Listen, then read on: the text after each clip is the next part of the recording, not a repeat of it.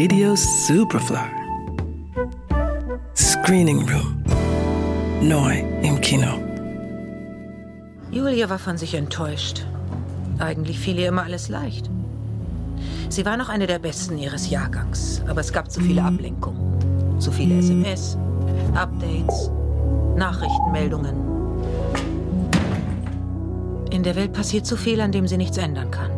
Sie verspürte eine innere Unruhe, die sie mit Auswendiglernen verdrängte, mit Medienkonsum erstickte. Das war falsch. Das war nicht sie.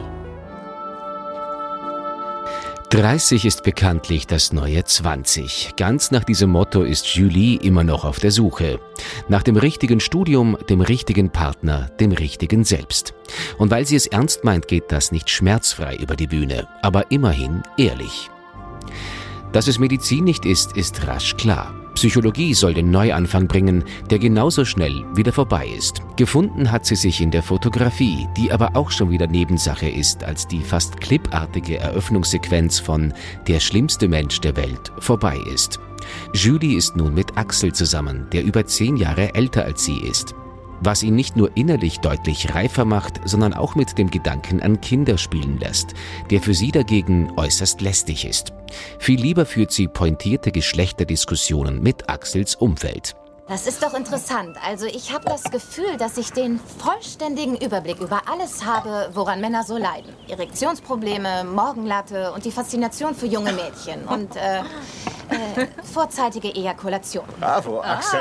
Ah. Erzähl mehr von zu Hause.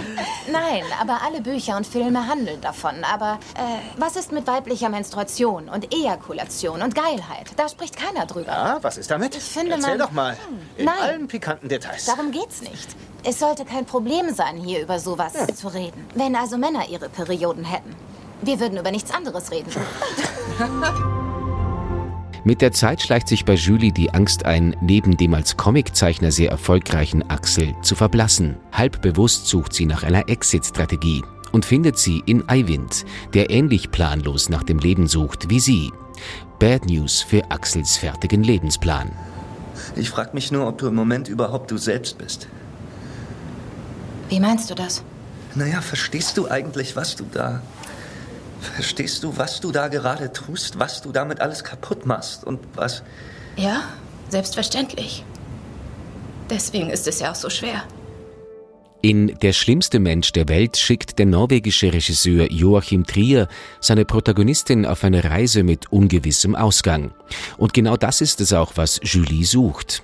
Das weckt einerseits Verständnis mit seiner Protagonistin, andererseits auch ein gewisses Genervtsein, wenn man verwöhnten Millennials dabei zusieht, wie sie an der überwältigenden Menge an Lebensmöglichkeiten leiden. Triers filmische Mittel sind dabei so abwechslungsreich, dass sein Film fast durchgehend fesselt. Allerdings muss man sich im letzten Viertel auf eine etwas große Portion nordischer Schwermut gefasst machen. Seine Hauptdarstellerin Renate Reinsve hat in Cannes den Preis als beste Hauptdarstellerin gewonnen. Bei den Oscars gab es Nominierungen als besten internationalen Film und bestes Drehbuch.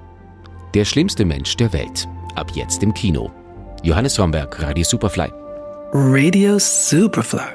Im Kino. Screening Room wurde präsentiert von Film.at